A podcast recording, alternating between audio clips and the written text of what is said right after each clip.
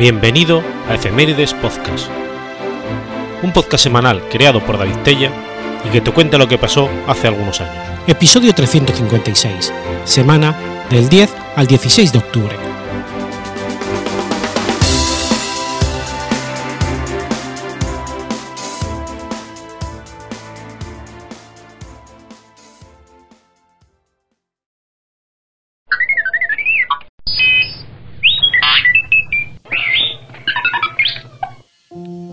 10 de octubre del 680 ocurre la Batalla de Karbala.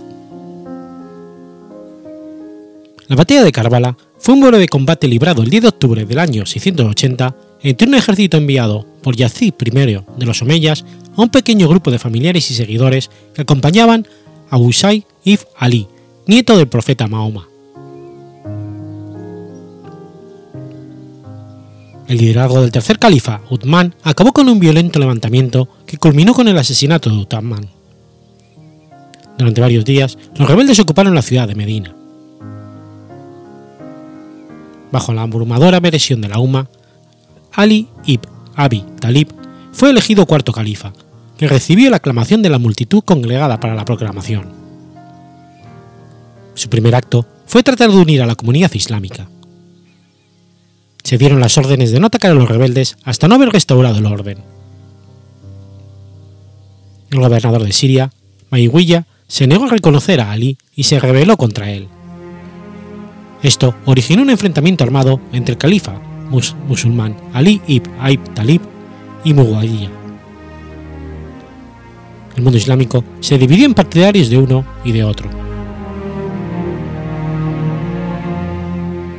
Tras el asesinato de Ali ibn Ali David, su hijo Hassan ibn Ali le sucedió en el cargo, pero pronto firmó un tratado con Muawiyah para evitar un derramamiento de sangre. Muawiyah conservó su cargo de gobernador de Siria. Antes de su muerte, estuvo tramando una mayor desviación de las normas islámicas al designar a su hijo Yazid como su sucesor, estableciendo la primera dinastía islámica. Esta acción fue considerada inaceptable por algunos notables de la UMA, incluido el hijo pequeño de Ali ibn Abi Talib, Hussein ibn Ali. La mayoría de los musulmanes observaba la conducta de los notables de las familias principales como Abu Ya ibn Abbas, Abu Ya ibn Zabid, Abu Yab ibn Omar, Hussein ibn Ali y Abdul Rahman ibn Abi Bakar. Muawiyah indicó a su hijo estrategias específicas para cada uno de ellos. Le advirtió especialmente sobre Usain ibn Ali, que era el único familiar de Mahoma. Yazid pudo sobornar a tres de ellos. Abdullah ibn Zabair se refugió en la Meca. Usain ibn Ali creyó que el nombramiento de Zaid como heredero del califa daría lugar a una monarquía hereditaria, que estaba en contra de las enseñanzas originales del Islam político. Por lo tanto, decidió hacer frente a Yazid.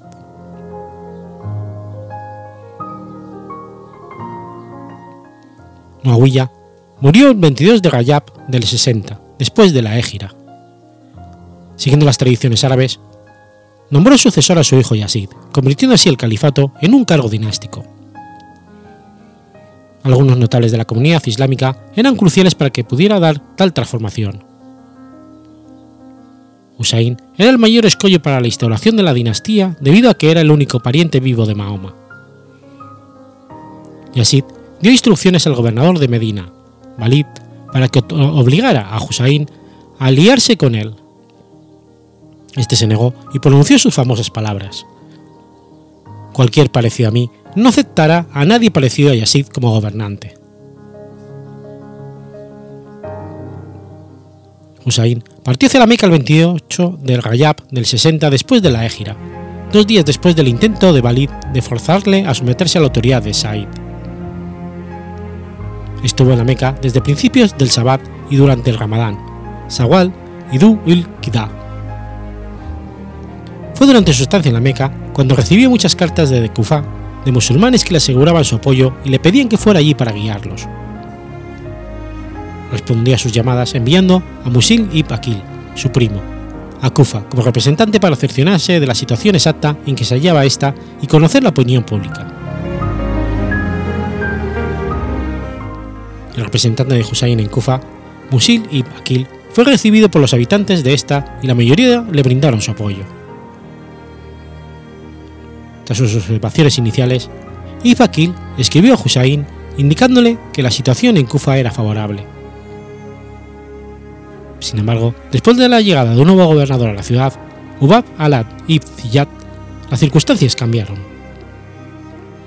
Bin Akil y su anfitrión, Ani y Urwa, fueron ejecutados el 9 del Dulhum Yad del 60 después de la Égira, el 10 de septiembre de mil, del año 680, ante la pasividad del pueblo.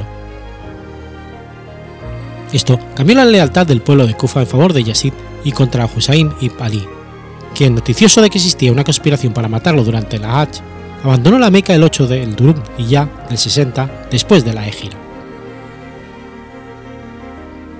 Dio un discurso en la Cava subrayando las, las causas de su partida debido a que sus adversarios habían obviado cualquier norma de decencia, sin importarles conculcar todos los principios del Islam de las tradiciones árabes.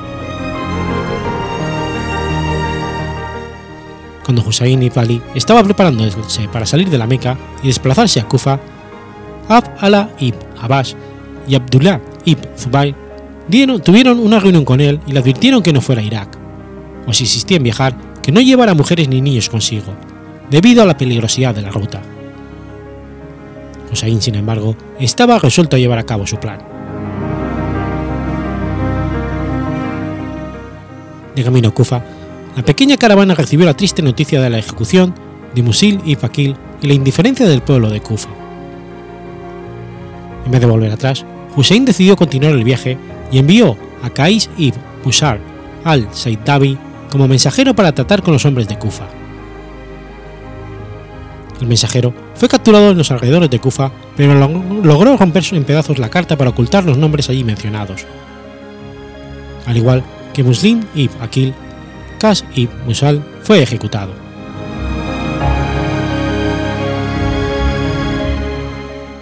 Hussein y sus seguidores se encontraban a dos días de Kufa cuando fueron interceptados por la vanguardia del ejército de Yazid, unos mil hombres acaudillados por Ur-Raiki. Tras ser interceptados, Hussein preguntó: ¿Con nosotros o contra nosotros? Le respondieron: Por supuesto que contra ti, oh Ab Ab Alá. Hussein dijo: Si sois diferentes de lo que recibí en vuestras cartas y vuestros mensajeros, entonces volveré donde vine. Su líder, Ur, negó a Hussein el volver a Medina. La pequeña caravana de la familia del profeta llegó a Karbala el 6 de Muhar del 61 después de la Égira. Se vieron obligados a levantar un campamento en tierra dura y Hur puso cerca a su ejército. Ibn Yistad designó a Umar ibn Sahad para liderar el ejército contra Hussein ibn Ali. Al principio se negó, pero acabó aceptando bajo la amenaza de quitarle la gobernación de la ciudad de Rai. Umar ibn Sahad se movió hacia el campo de batalla con un ejército de 40.000 hombres y llegó a Karbala el 2 de Muharram del 61 después de la Égira.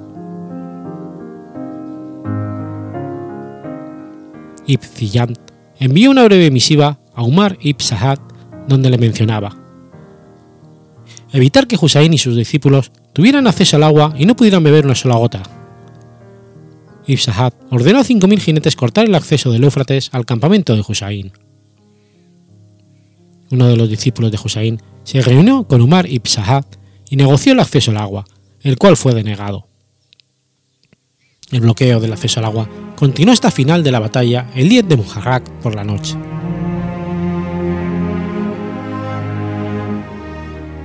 Umar ibn Sahad recibió orden de Ziyad de iniciar la batalla inmediatamente y no demorarla. El ejército empezó a avanzar sigilosamente sobre el campamento de Hussein en el atardecer del 9 de Muharram. En ese momento, Hussein envió a Abbas ibn Ali a solicitar una tregua a Sahad hasta la mañana siguiente para que pudiera rezar por la noche. Ibn Sahad aceptó. La noche anterior a la batalla, Hussein reunió a sus hombres para recordarles que eran libres de abandonar el campamento, protegidos por la oscuridad de la noche, si no querían afrontar una muerte segura junto a él. Ninguno de los hombres de Hussein quiso abandonarle y permanecieron todos con él, rezando y haciendo vigilia durante toda la noche. El día de Muharram, 10 de octubre, también llamado Asura, Hussein ibn Ali realizó la oración de la mañana con sus compañeros. Designó a Zuhair ibn Caín para dirigir el flanco derecho, a Habib ibn Muzair para dirigir el flanco izquierdo y a su medio hermano Abbas ibn Ali como el abanderado de su ejército. Los compañeros de Hussein eran 32 jinetes y 40 infantes. Hussein iba sobre su caballo, Zuljerá. En el otro lado, Yazid había enviado a Esmir para reemplazar a Umar ibn Sahad ibn Yazid como comandante. Que organizó el ejército y por la tarde supo que Ur y su hijo habían desertado y se habían ido con Hussein. Hussein ibn Ali llamó a la gente para unirse a él por amor a Alá y a defender a la familia de Mahoma. Su discurso convenció a Ur ibn Yazid al-Riyahi, al comandante de las tribus Tamim y a Hamad, que había parado a Hussein en su viaje. Abandonó a Ibn Sahad y galopó hacia el pequeño ejército de Hussein. Ibn Sahad avanzó y disparó una flecha contra el ejército de Hussein diciendo: Da evidencias ante el emir de que yo he sido el primero en lanzar. Después, su ejército empezó a lanzar armas contra el ejército de Hussein. Ambas partes empezaron a luchar y una parte de los compañeros de Hussein murió. La primera escaramuza fue entre el flanco derecho y el ejército de Hussein, y el izquierdo del ejército sirio. Un par de docenas de hombres dirigidos por Zuhair ibn Qain luchó heroicamente y rechazó el ataque inicial de la infantería y en el proceso destruyó el flanco izquierdo del ejército sirio, que desorganizado chocó con el ejército situado en el centro. El ejército sirio rompió rápidamente el acuerdo verbal prebélico de no usar flechas ni lanzas. El acuerdo se realizó en vista de la pequeña fuerza del ejército de Hussein.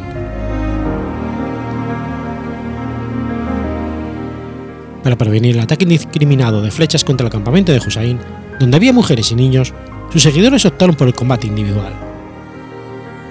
Hombres como Burain ibn Yuzhair, Muslim ibn Awsaya y Habib ibn Mazarir murieron en la lucha. Hubo intentos de salvar la vida de Hussein blindándole. Cada baja tenía un efecto considerable en la fuerza militar debido a que se encontraban ampliamente superados en número desde el principio. Los compañeros iban de uno en uno diciéndose adiós, incluso en medio de la batalla. Casi todos los compañeros de Hussein murieron por causa de las flechas y las lanzas. Después de que casi todos los compañeros de Hussein murieran, sus familiares les pidieron permiso para luchar.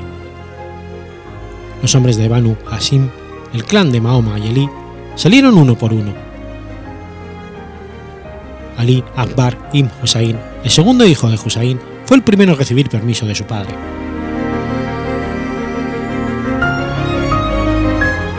Las bajas de la tribu Banu Hasrin fueron los hijos de Ali ibn Abi Talib, los hijos de Hassan ibn Ali, el hijo de Abdallah ibn Jafar ibn Abi Talib y Zainab bint Ali, los hijos de Akil ibn Abi Talib, así como el hijo de Muslim ibn Akil. En total murieron 72.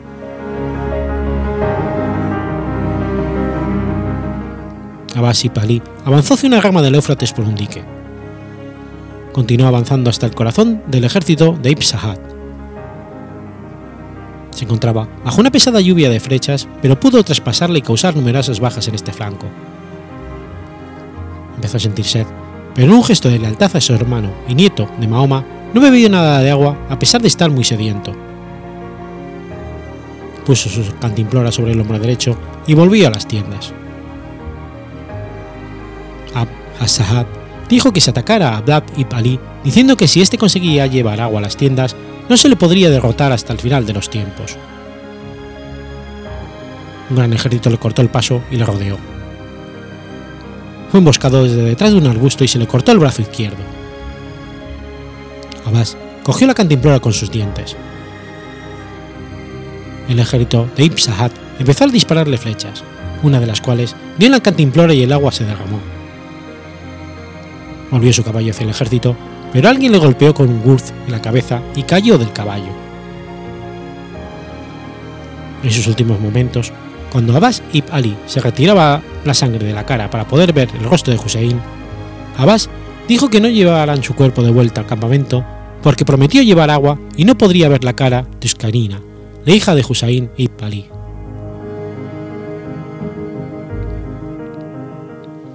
Hussein ibn Ali dijo al ejército de Yazid ofrecer un combate individual y aceptaron. Mataron a cada uno de sus hombres en un combate individual. Fortu, con frecuencia, al ejército enemigo al retirarse causando un gran número de bajas entre sus oponentes. Hussein y su hijo, Ali Akbar, fueron los dos guerreros que penetraron y dispersaron la base del ejército de Ibn Sa'ad. Hussein avanzó profundamente en las filas traseras del ejército sirio.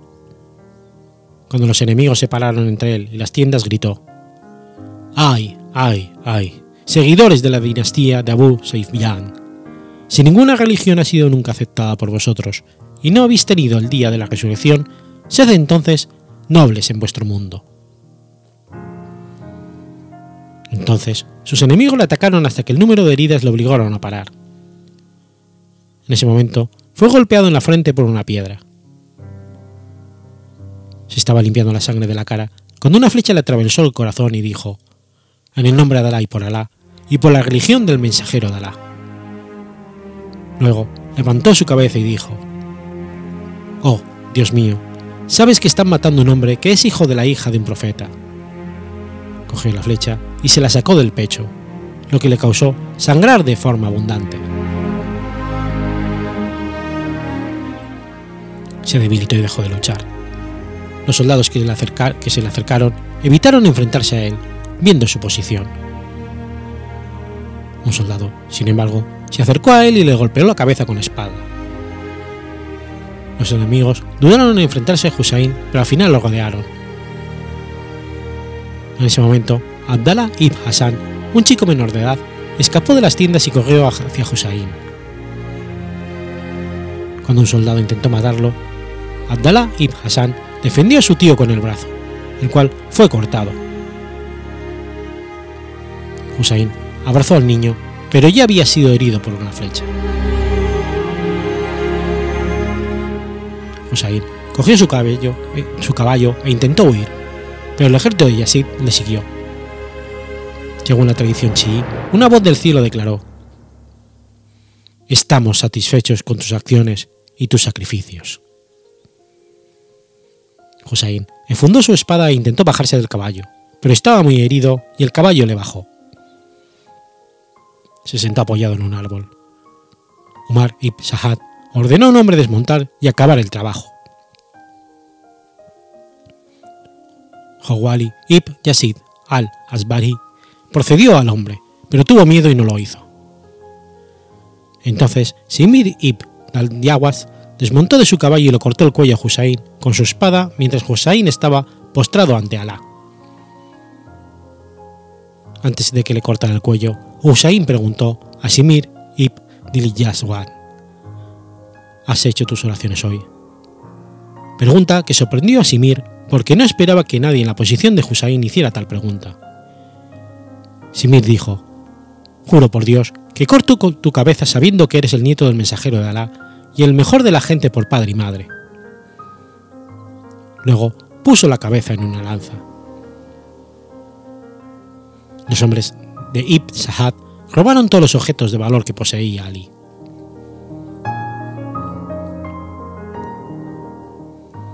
Umar ibn Sahad envió la cabeza a Ibn Ziyad la tarde de la usura y ordenó que se enviaran las cabezas de siete de sus compañeros a Kufa.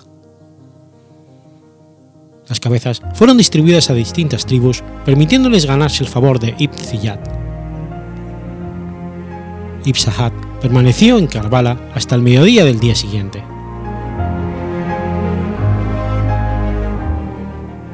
Después de que el ejército de Ibn saliera de Karbala, algunas personas de la tribu de Banu Asad fueron a la ciudad y enterraron a sus muertos. El 11 de Muharram, todos los cautivos, incluyendo las mujeres y niños, fueron cargados en camellos sin silla y sin sombrilla, y los trasladaron a Kufa. Al acercarse allí, su gente se reunió para verlos.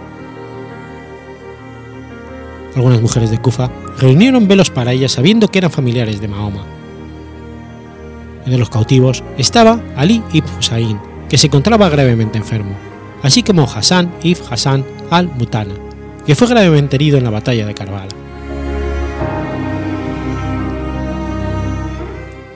Durante el viaje de Karbala a Kufa y de Kufa a Damasco, la hermana de Husayn, Zanib bint Ali, Um Kutlub bint Ali y su hijo Ali ibn Hussein dieron varios discursos donde expusieron la verdad sobre Yazid y contaron al mundo islámico las numerosas atrocidades cometidas en Karbala. Tras ser llevados a la corte de Yazid, Zainab dio violentemente un discurso en el cual denunciaba la petición del califato realizada por Yazid y elogiaba el levantamiento de Hussein. Los prisioneros estuvieron confinados en Damasco al año siguiente, durante el cual algunos como Sakina bin Hussein murieron de pena.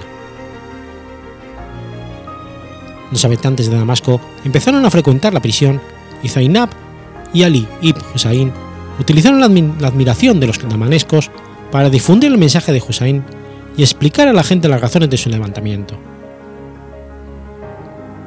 La creciente oposición pública contra Yazid, que se empezó a propalar, a propalar en Siria y algunas partes de Irak, impulsó a este a ponerles en libertad y permitir su retorno a Medina, donde continuaron defendiendo y propagando la causa de Hussein.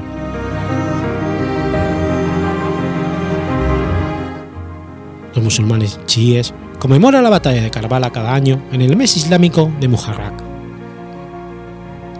El luto empieza el primer día del mes del calendario islámico y después llega a su clima el día 10, día de la batalla, conocido como Asura. Un día de migilises y de gran duelo. Los hombres y las mujeres cantan y lloran, se lamentan por Hussein y Ali, su familia y sus seguidores. Los discursos enfatizan la importancia del valor que tienen los sacrificios que Hussein ibn Ali hizo por el Islam.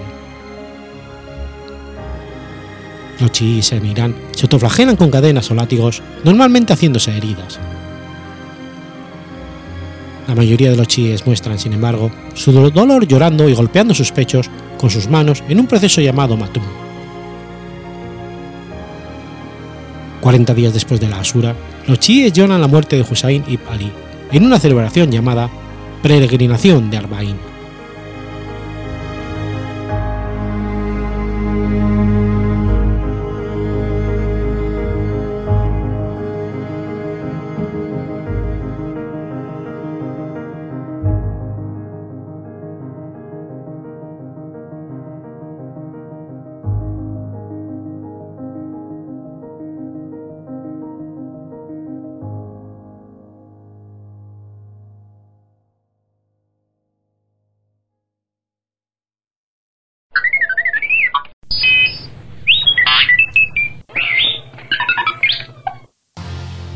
...11 de octubre de 1811...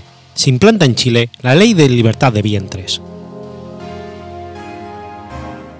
La Ley de Libertad de Vientres fue un principio jurídico que se implantó en el siglo XIX en los países abolicionistas de la esclavitud, consistente en otorgar la libertad a los hijos nacidos de esclavas. Hasta la aplicación de este precepto, el hijo nacido de una esclava pasaba a formar parte del patrimonio del señor de su madre. Una vez terminada la esclavitud, el principio cayó en desuso por causa de su propia naturaleza atemporal.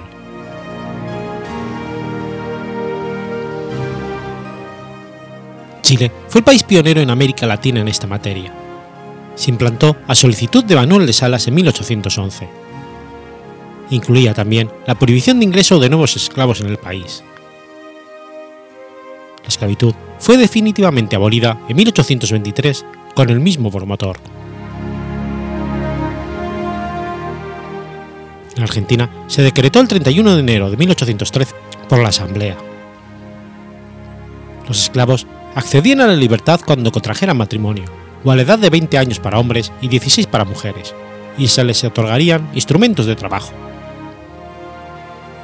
La abolición de la esclavitud recién se declaró en el artículo 15 de la Constitución de la Confederación Argentina de 1853, pero en la provincia de Buenos Aires no fue sino hasta 1861 que se instrumentó, cuando se suscribió a la reforma de la Constitución promulgada en Santa Fe por el convenio provincial un año antes.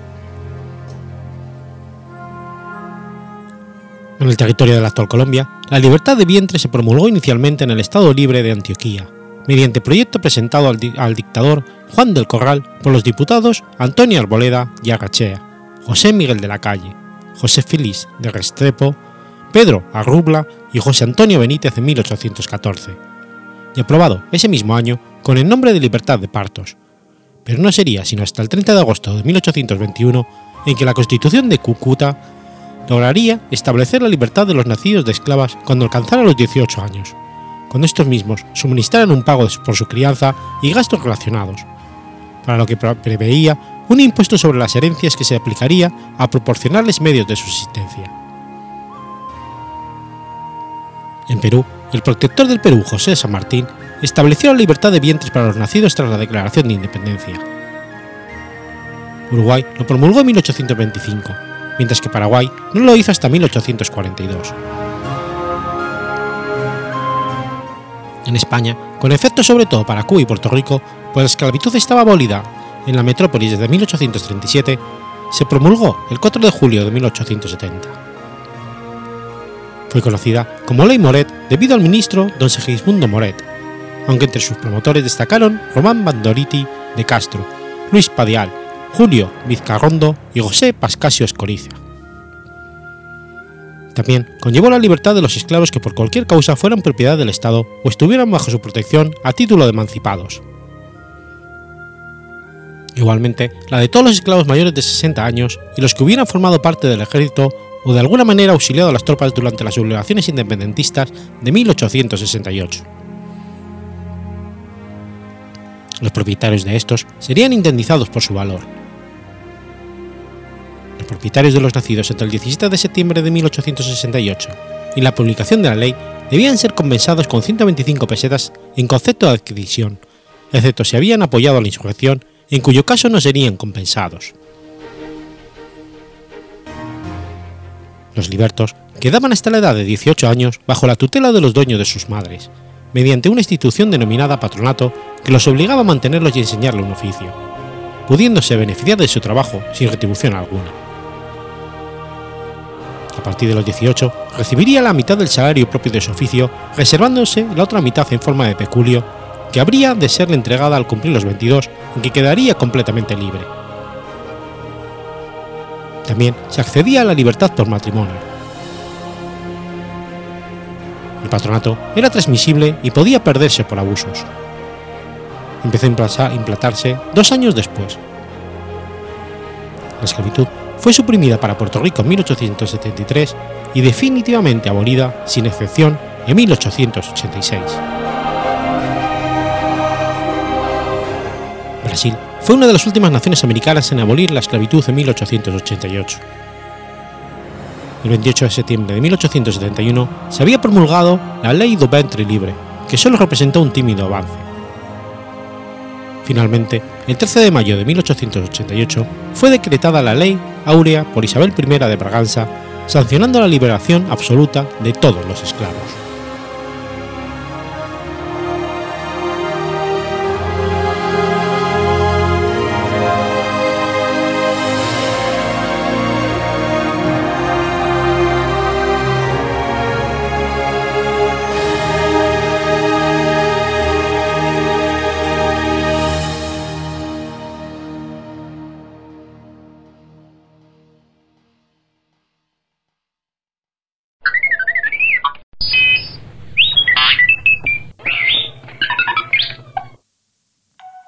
12 de octubre de 1537.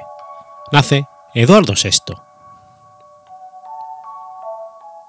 Eduardo VI de Inglaterra fue rey de Inglaterra e Irlanda desde el 28 de enero de 1547 hasta el día de su muerte en 1553. Eduardo VI tercer monarca de la dinastía Tudor, fue el primer gobernante inglés protestante, aunque fue su padre, Enrique VIII, el que rompió las relaciones con la Iglesia católica. Fue durante el reinado de Eduardo cuando la Iglesia de Inglaterra inició su proceso de transformación hacia una forma moderada de protestantismo que se conocería en adelante como anglicanismo. Eduardo nació en Hampton Court el 12 de octubre de 1537, siendo el único hijo varón superviviente del rey Enrique VIII de Inglaterra y su tercera esposa, Juana Seymour. Reina Juana murió 12 días después de dar a luz a causa de fiebres perpetuales el 25 de febrero de 1548, fue nombrado duque de Cornualles. Enrique VIII estuvo encantado con el nacimiento de un hijo varón. Antes había tenido dos esposas, Catalina de Aragón y Ana Bolena, a las que rechazó por ser incapaces de darle un hijo varón. Ambos matrimonios fueron anulados. Ana Bolena fue además ejecutada. Las hijas de estos matrimonios fueron declaradas ilegítimas, aunque la última esposa de Enrique VIII consiguió que se reconciliara con ellas y las incluyera en la línea sucesoria después de Eduardo. Eduardo fue un niño enfermizo. Se cree que sufría de una forma congénita de sífilis o tuberculosis. Su fragilidad motivó que Enrique VIII volviera a casarse hasta tres veces más, pero sin lograr nueva descendencia. La mala salud del príncipe no impidió que recibiera una buena educación. Eduardo fue un niño brillante que logró hablar latín a los 7 años y a los 13 traducir libros en griego. Aprendió también alemán, y Eduardo y su prima segunda, Juana Grey, estuvieron profundamente unidos. El rey Enrique VIII murió el 28 de enero de 1547 en su testamento, había establecido un consejo de regencia con 16 tutores que actuarían hasta la mayoría de edad de Eduardo. Entre estos tutores destacó Edward Seymour, conde de Hereford. Para validar los deseos de Enrique VIII, los tutores buscaron la confirmación de su cargo por parte de Eduardo. El 13 de marzo de 1547, Eduardo creó un nuevo consejo de 12 miembros para asistir al consejo de regencia creado por su padre. Además, Seymour dejó de ser considerado uno entre iguales y se le permitió obrar sin necesidad de la aprobación del Consejo. Había recibido el título de duque de Somerset en el reparto de títulos y honores establecido en el testamento de Enrique VIII, y ahora pasó a ser Lord Protector, la persona que realmente dirigía, de hecho, los destinos de Inglaterra, mientras el rey Eduardo desempeñaba un papel meramente ceremonial.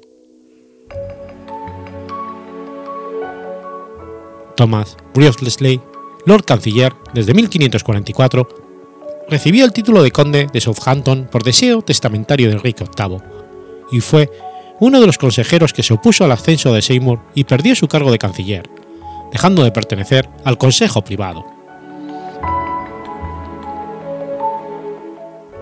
Una de las primeras acciones del nuevo duque fue la de romper una alianza existente entre Inglaterra y Escocia. A finales del 47, las tropas inglesas entraron en Escocia. Sin embargo, en el 48, el matrimonio de María, hija del rey Jacobo V con el delfín Francisco, fortaleció la alianza entre Escocia y Francia. El duque de Somerset no podía enfrentarse a la alianza entre Francia y Escocia y su propia, propia posición parecía insegura. Su tío Thomas Seymour intentó derrocarlo. La conspiración falló y Thomas Seymour fue ejecutado el 20 de marzo de 1549. Y ese mismo año, Francia declaró la guerra a Inglaterra. La popularidad del duque cayó y fue sustituido por John Dudley, conde de Warwick. Lord Warwick no se nombró Lord Protector y declaró en cambio la mayoría de edad de Eduardo a los 16 años. En 1550, Lord Warwick consiguió la paz con Francia entregando los territorios ocupados en Escocia y el 14 de mayo la ciudad de Boulogne. La llegada de Warwick desató la persecución del catolicismo en Inglaterra. Todas las ediciones de la Biblia estaban acompañadas de anotaciones protestantes. se eliminaron todas imágenes y símbolos católicos romanos de las iglesias. Los disidentes religiosos fueron encarcelados y quemados en la hoguera. Lord Warwick quería aumentar su prestigio. Para ello, consiguió que Eduardo lo nombrara duque de Northumberland. Warwick iniciaba así una campaña para desacreditar al anterior Lord Protector, el duque de Somerset. Para ello, se informó a los habitantes de Londres de que el duque de Somerset pretendía destruir la ciudad. A Eduardo se le explicó que su antiguo tutor quería derrocarlo, encarcelarlo y, hacer, y accederse con el trono. En 1551, el duque de Somerset fue juzgado por traición, condenado a muerte y ejecutado en enero del 52.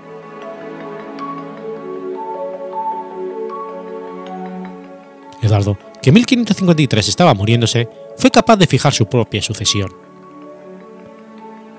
Habiéndose criado como protestante, no deseaba que le sucediera a su hermana María. Al mismo tiempo, el duque de Northumberland intentó retener su poder. Las dos primeras en la línea de sucesión, María e Isabel, no servían para sus propósitos, así que fijó su atención en su prima Frances Brandon, sobrina de su padre Enrique VIII. Frances renunció a sus derechos a favor de su hija, Juana Grey. El duque, deseoso de mantener su poder, pactó un matrimonio entre Juana y uno de sus hijos. Se estableció una nueva línea de sucesión. En principio, se excluyó, a María, a Isabel y a Juana, ya que se consideraba que una mujer no podía regir Inglaterra. Esta decisión agradó a Northumberland, que consiguió cambiarla. La corona pasaría a manos de Juana Grey. María e Isabel quedaban excluidas, ya que oficialmente eran hijas ilegítimas. Eduardo comenzó a padecer un fuerte resfriado con fiebre para enero de 1553, y paulatinamente comenzó a empeorar su estado. Jan Safety, embajador del Sacro Imperio, afirmó que sufría mucho en estado febril, sobre todo por la dificultad que tenía para respirar debido a la presión de sus órganos del lado derecho. Para abril, Eduardo se sintió lo suficientemente bien como para pasear en el parque de Westminster y trasladarse hacia Greenwich. A finales del mes volvió a tener una recaída. El 7 de mayo se afirmó que su estado había cambiado y los doctores no dudaban en que mejoraría. Unos días más tarde, el rey presenciaba un desfile de barcos del río Támesis desde su ventana. Sin embargo, sufrió una nueva recaída el 11 de junio. Seife afirmó que el rey sufría regurgitaciones frecuentes y los doctores afirmaban que ya no tenían solución a su estado, ya que se creía que tenía un tumor supurante en un pulmón. Poco después, Eduardo no pudo mantenerse en pie y no tenía suficientes fuerzas para resistir el avance de la enfermedad. A su tutor, John Check, le dijo, Estoy feliz de morir. Eduardo hizo su última aparición pública el 1 de julio desde su ventana en el Palacio de Greenwich, horrorizando a quienes lo vieron por su condición delgada y demacrada. Durante los siguientes dos días, una multitud se acercó al palacio con la intención de volver a ver al rey. Pero el día 3, les afirmaron que el rey no saldría debido a las bajas temperaturas. A las 20 horas del 10 de julio, Eduardo falleció en Greenwich a los 15 años de edad. Según el legendario relato de John Fox, sus últimas palabras fueron, Estoy cansado. Señor, ten piedad de mí y toma mi espíritu. El 8 de agosto es finalmente enterrado en la capilla del Rico VIII de la Abadía de Westminster. La, la ceremonia fue oficiada por el arzobispo Thomas Cramer siguiendo los nuevos ritos nacidos de la Reforma. Su muerte se mantuvo en secreto durante unos días para poder preparar la subida al trono de Juana. Las autoridades juraron su fidelidad a la nueva reina el 10 de julio. Sin embargo, el pueblo no se mostró satisfecho con su nueva gobernante el 19 de julio, María I de Inglaterra entró en Londres. Juana se vio obligada a entregar la corona. La coronación de Juana fue revocada al considerarse que fue fruto de un acto realizado bajo coacción. Su sucesión se consideró ilegal.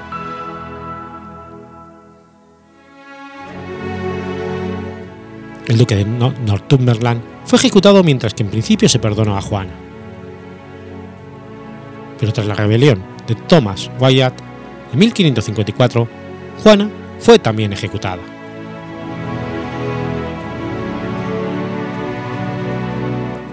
Tras la muerte de Eduardo a tan temprana edad, se levantaron rumores de que el rey seguía vivo. Aparecieron numerosos impostores que intentaron suplantar la identidad del difunto Eduardo. Estas suplantaciones continuaron durante el reinado de María y el de Isabel.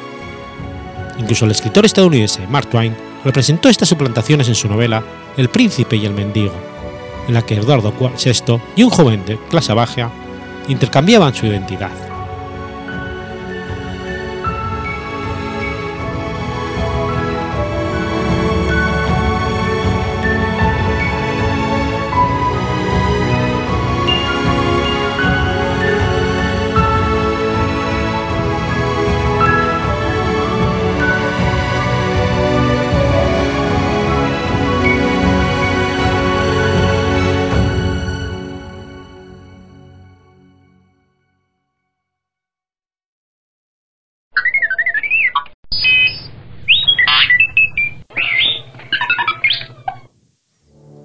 13 de octubre de 1955.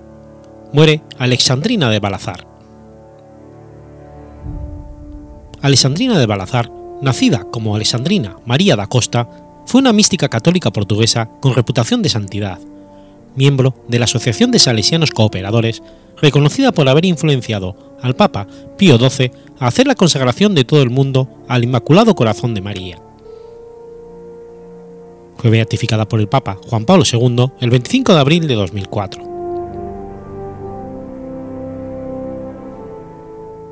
Alessandrina María da Costa nació en el lugar de Gresufes, Fregresia de Balazar, el 30 de marzo de 1904, y fue bautizada el 2 de abril del mismo año. Fue educada cristianamente por su madre, conjuntamente con su hermana Deolinda, Alessandrina permaneció con la familia hasta los siete años, que fue mandada a Poboa de Barcín en pensión con la familia de un carpintero, para poder ir a la escuela. Allí hizo la primera comunión en 1911 y al año siguiente el sacramento de la confirmación de manos del obispo de Porto.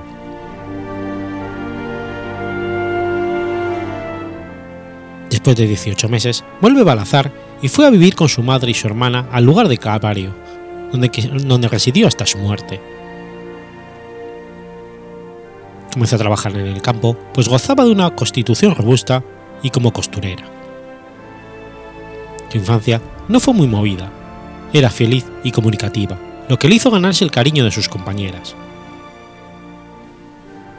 A los 12 años cayó enferma de una grave infección, tal vez fiebre intestinal tifoidea, superó este episodio, pero su cuerpo quedó marcado para la enfermedad. Cuando Alessandrina tenía 14 años, en Sábado Santo de 1918, sucedió un hecho decisivo para su vida. Ella, su hermana y una amiga estaban ocupadas en sus tareas de costura, cuando tres hombres forzaron la puerta y entraron en su habitación. Alejandrina saltó por la ventana para proteger su pureza amenazada. La ventana tenía una altura de 4 metros, por lo que apenas sobrevivió y su columna vertebral se fracturó. Hasta los 19 años aún pudo arrastrarse hasta la iglesia, donde permanecía encorvada en oración, pidiendo su curación para asombro de los feligreses.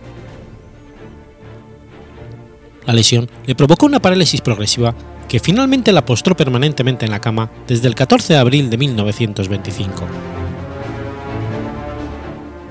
el párroco le prestó una figura del, Inmaculado Corazón de María y ella pidió que se fijara un pequeño altar en la pared junto a su cama, donde fue colocada junto a otra de la Virgen de Fátima y decorado con flores y velas.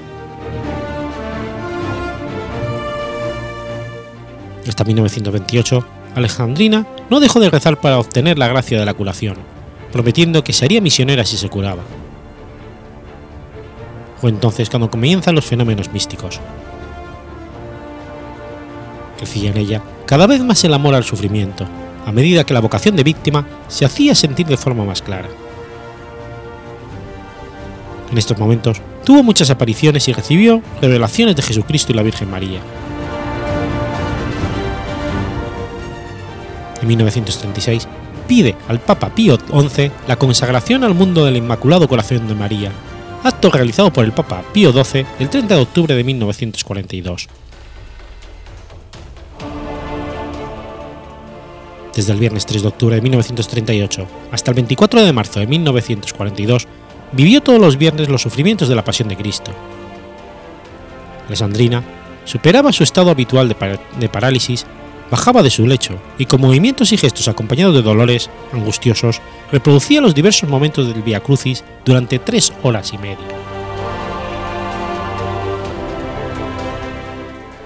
Desde el 27 de marzo de 1942 hasta su muerte, su único alimento fue la comunión diaria.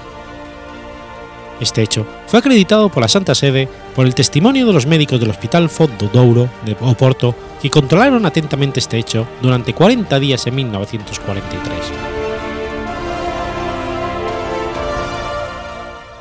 El 12 de octubre de 1955 recibió la unción de enfermos y falleció a las 7 y media de la tarde del día 13. Alessandrina María da Costa dejó extensos escritos en los que confiesa que Jesús le hablaba. Estos escritos fueron estudiados y traducidos principalmente en Italia por el padre Umberto Pasquale y por el matrimonio Signorile. En el epitafio de su tumba puede leerse: Pecadores, si las cenizas de mi cuerpo pueden ser útiles para salvaros, acercaos, pasad por encima de ellas, pisoteadlas hasta que desaparezcan pero no pequéis más, no ofendéis más a nuestro Jesús. El 25 de abril de 2004 fue declarada beata por el Papa Juan Pablo II.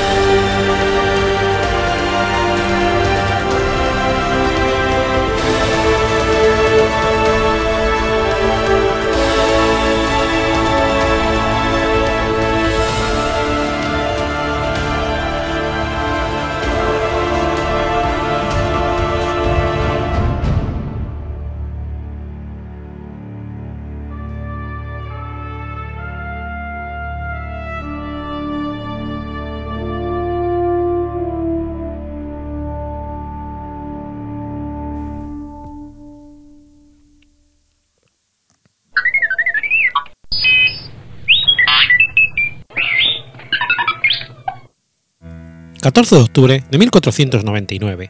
Nace Claudia de Francia. Claudia de Francia fue reina de Francia y duquesa de Bretaña por derecho propio. Era miembro de la Casa de Valois. Fue la hija mayor del rey Luis XII de Francia y Ana de Bretaña. Fue condesa de Soissons, Blois, Concy, Stamp y Montfort se le dio el nombre por Claudio de Besançon, un santo que su madre había invocado durante una peregrinación para poder dar a luz a un niño vivo.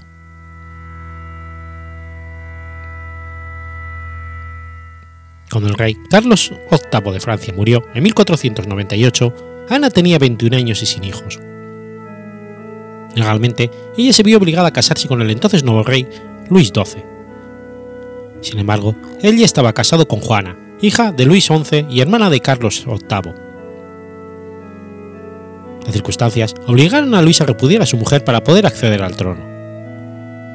Su esposa, Juana de Francia, era tan virtuosa que nunca le había dado motivos para justificar su acción, de forma que se optó por comprar la voluntad del cuestionado Papa Borgia, Alejandro VI, el cual consintió en una tercera boda real para Ana. En 1506, Luis XII y Ana de Bretaña tomaron una decisión conjunta, que con el paso del tiempo se revelaría como fatal. Comprometer a la princesa Claudia con Francisco de Angulema, que sería coronado rey como Francisco I tras la muerte de Luis XII en 1515.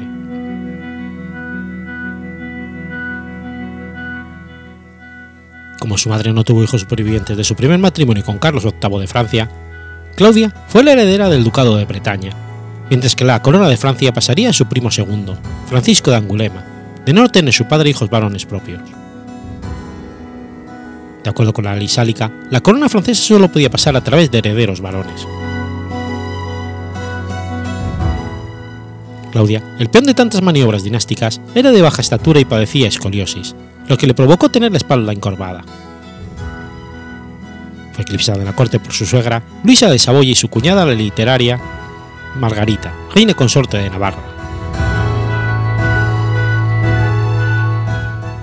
En 1504, Ana de Bretaña, en un intento de mantener su ducado independiente de Francia, firmó el Tratado de Blois por el que se prometía la mano de Claudia, al joven Carlos de Austria, después Carlos I de España. El compromiso fue cancelado pronto por Luis XII, reticente ante la idea de verse rodeado por el oeste y norte por la Casa de Habsburgo. Así en 1506, Claudia fue comprometida a su primo tercero, el conde de Angulema y duque de Valois, Francisco I, heredero presunto del reino.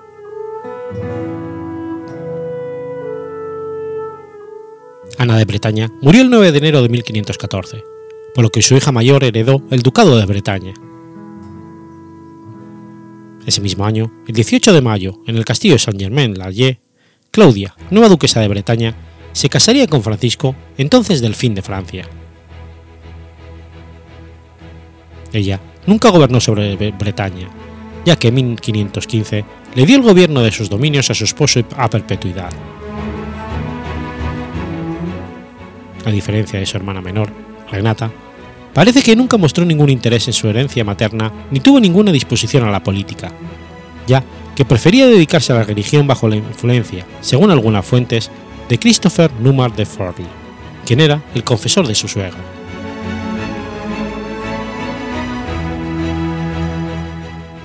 El nombre de Claudia estaba relacionado con el de Francisco desde su temprana infancia, y aunque ella era la mejor pareja dinástica para él, algunas personas se opusieron sobre la base del físico frágil de Claudia. Ella era extrañamente corpulenta, pequeña y muy coja en ambas caderas, y no hermosa. Pierre de Rohan, mariscal de Guy, le dijo a Luisa de Saboya que prefería ver a su hijo casado con una simple pastora de ese reino que con Madame Claudia, porque la desgracia es tal que Madame Claudia está deformada en su cuerpo y no puede tener hijos. El padre de Claudia, con el objeto de tener por fin un heredero varón, se casó con la inglesa María Tudor, pero su salud se deterioró hasta el punto de que falleció a finales de 1514. En su agonía, confió sus vasallos al nuevo rey, Francisco I, su pariente masculino más cercano. La coronación del nuevo rey se produjo tres semanas después de la muerte de su suegro y primo segundo.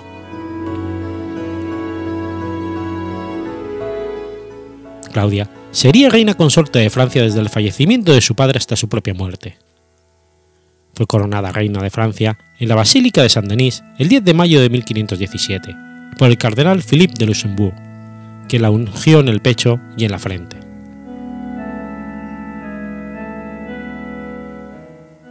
Después de que Francisco se convirtió en rey en 1515, Ana Bolena se quedó como miembro de la corte de Claudia. Se supone que Ana sirvió como traductora de Claudia cada vez que había visitantes ingleses. Ana Bolena regresó a Inglaterra a finales de 1521, donde finalmente se convirtió en reina de Inglaterra como la segunda esposa de Enrique VIII.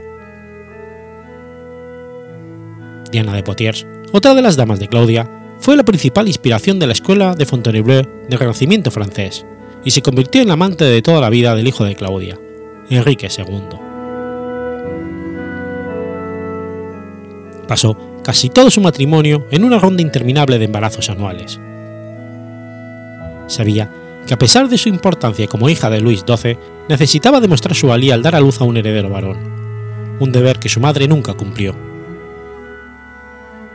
Su esposo tenía muchos amantes, pero era relativamente discreto. Claudia impuso un estricto código moral en su propio hogar, que solo unos pocos decidieron ignorar.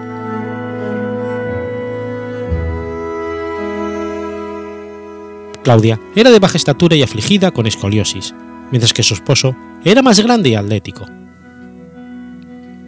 Los sucesivos embarazos la hicieron parecer continuamente regordeta, lo que provocó burlas en la corte. Los embajadores extranjeros notaron su corpulencia, claudicación, el estrabismo que afectaba a su ojo izquierdo, su pequeño tamaño y su fealdad, pero reconocieron sus buenas cualidades. Era poco amada en la corte después de la muerte de sus padres.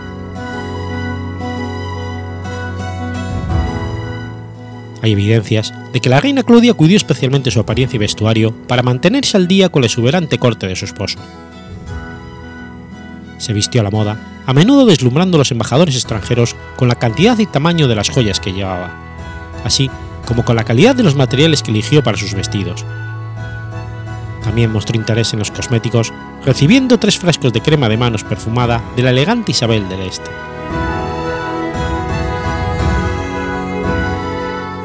Cuando quedó embarazada, la mayoría de las personas asumieron que moriría mientras daba luz. Según un observador inglés, se rumoreaba que incluso el Papa alegaba que los franceses afirmaron que la reina actual moriría en la cama del niño. Claudia, finalmente, demostró que sus críticos estaban equivocados, dando luz a siete hijos durante el periodo de 1515 a 1524. La historiadora Simone Berthier calculó que Claudia estuvo embarazada 63 de los 122 meses de su reinado. Estos embarazos frecuentes hicieron mella en la salud frágil de la reina, y ella no podía asistir a la corte de su esposo y desempeñar un papel ceremonial tan a menudo como la etiqueta lo requería.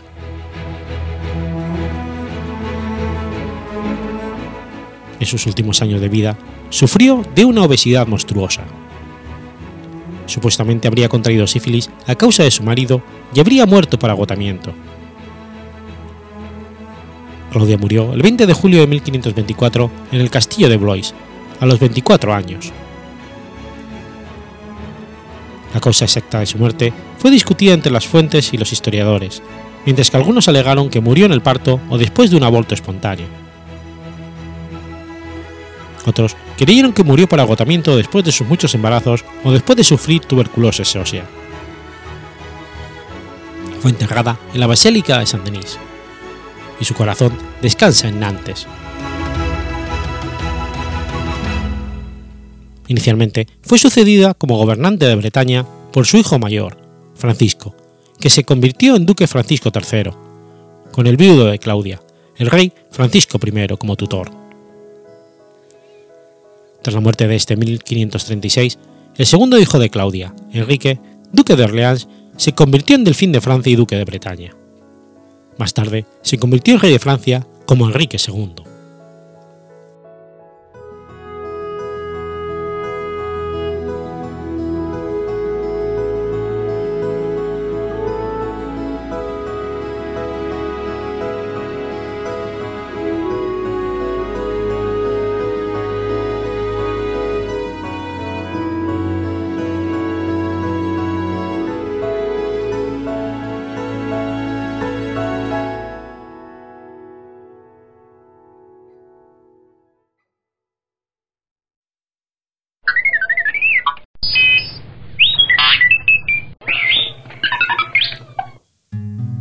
15 de octubre de 1385.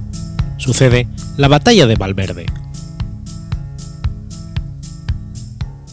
La Batalla de Valverde enfrentó en las cercanías de la localidad de Valverde de Mérida, en Castilla, ejércitos de la Corona de Castilla y el Reino de Portugal como parte de la crisis de 1383-1385 en Portugal. El combate se saldó con una decisiva victoria del numéricamente inferior ejército portugués.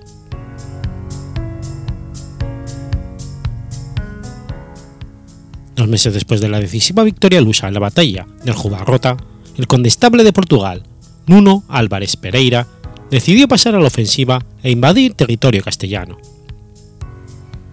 El ejército portugués salió desde Entremoz y atravesó por Vila Pisosa y Olivenza antes de penetrar en el territorio de la Corona de Castilla, donde tomaron Vila García, localidades sin defensas, y desde allí procedieron en dirección a Valverde de Mérida. Las fuerzas castellanas en la zona esperaban refuerzos, pero a pesar de ellos decidieron marchar para enfrentarse a un ejército portugués que era menos numeroso e impedir que cruzara el río Guadiana. Los refuerzos castellanos se componían de levas locales y su número total ascendía a unos 20.000 hombres, entre los que había varios nobles como Gonzalo Núñez de Guzmán, maestre de la Orden de Calatrava, el maestre de la Orden de Alcántara, que entonces era el portugués Martín Ares de Barbuda, así como el maestre de la Orden de Santiago, Pedro Muñiz de Godoy. Una parte del ejército castellano cruzó el río Guadiana y tomó posición en la orilla opuesta, mientras que el resto de los soldados permanecieron en sus puestos con la intención de rodear a las fuerzas portuguesas una vez que éstas cruzaran el curso fluvial. El comandante luso, Nuno Álvarez Pereira, ordena entonces a sus hombres tomar un cuadro colocando sus pertrechos en el centro, y se lanzaron con ímpetu contra los castellanos que trataron de detenerlos. Tras alcanzar la orilla del río, Álvarez ordena a su retaguardia proteger los pertrechos y luchar contra el enemigo mientras su vanguardia cruzaba el río. Las fuerzas castellanas, que los esperaban al otro lado, unos 10.000 soldados, no fueron capaces de detener su cruce. Tras reordenar su vanguardia para que defendiera la orilla que acababan de ganar, Nuno Álvarez Pereira volvió a cruzar el Guadiana para reunirse con su retaguardia, la cual estaba sufriendo una lluvia de flechas castellanas. Una vez que el condestable de Portugal fue consciente de que su enemigo había lanzado todos sus proyectiles, ordenó atacar. En ese momento cuando vio el pendón del gran maestre de la Orden de Santiago y se abrió paso a través del ejército castellano para enfrentarse a él y herirlo de muerte tras un breve duelo. Muerto el maestre y caída su enseña, las fuerzas castellanas se desmoralizaron y rompieron su formación, con lo cual fueron incapaces de detener el empuje portugués y cayeron, rápida y totalmente derrotadas. Los soldados lusos persiguieron a los castellanos hasta el anochecer y regresaron a Portugal a la mañana siguiente. El tremendo desastre que Castilla había experimentado poco antes en el Jubarrota se sumó a la derrota de Valverde. Como consecuencia, la mayor parte de las localidades portuguesas que estaban todavía ocupadas por fuerzas castellanas se rindieron ante Juan I de Portugal.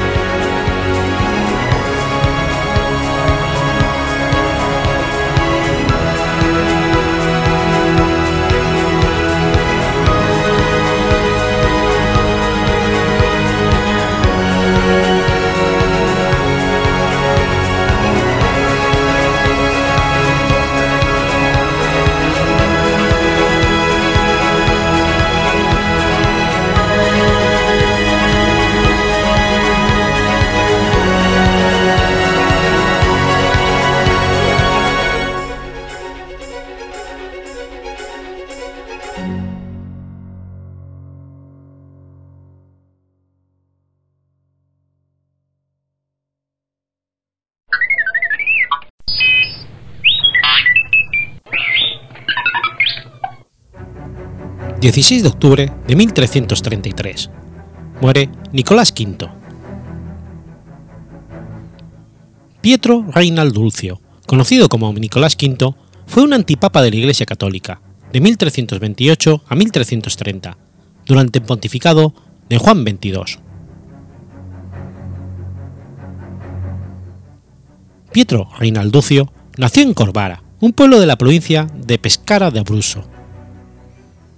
Se casó con Juana de Mateo de quien más tarde se separó. Al poder anular su matrimonio, entró en la Orden de los Frailes Menores, donde se hizo muy famoso por sus grandes dotes en la predicación. Fue trasladado al convento de Lara Coeli en Roma.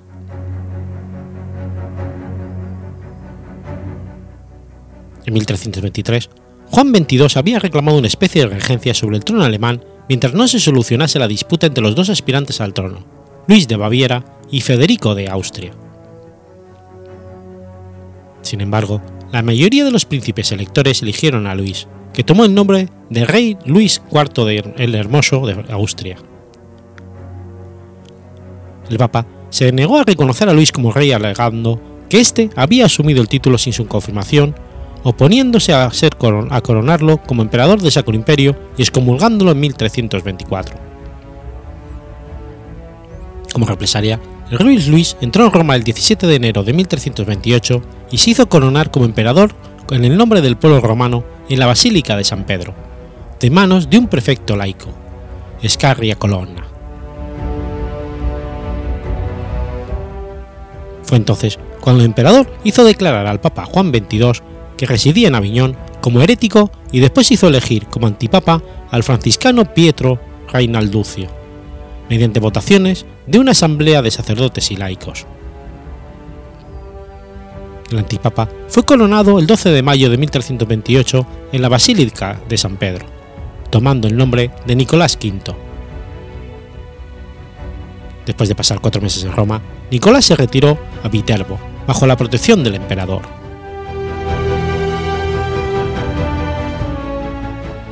A Nicolás V solo le rindieron obediencia los más apasionados partidarios de Luis en el imperio, entre ellos Guillermo de Ockham, Miguel de Cesena y Marsilo de Padua, y algunos enemigos de Juan XXII en Sicilia. Con mucha dificultad, logró formar un nuevo grupo de cardenales y organizar la curia.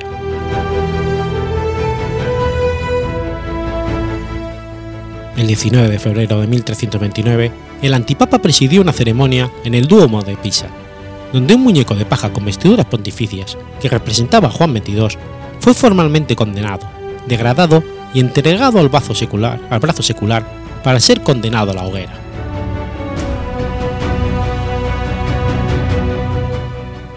El 11 de abril de 1329, el emperador se vio obligado a abandonar Pisa debido a la muerte de Federico de Austria y la traición de Acto Bisonte en Milán, dejando a Nicolás V allí, lo que produjo que los pocos partidarios del antipapa se dividieran entre sí y este tuvo que huir, escondiéndose en un castillo solitario.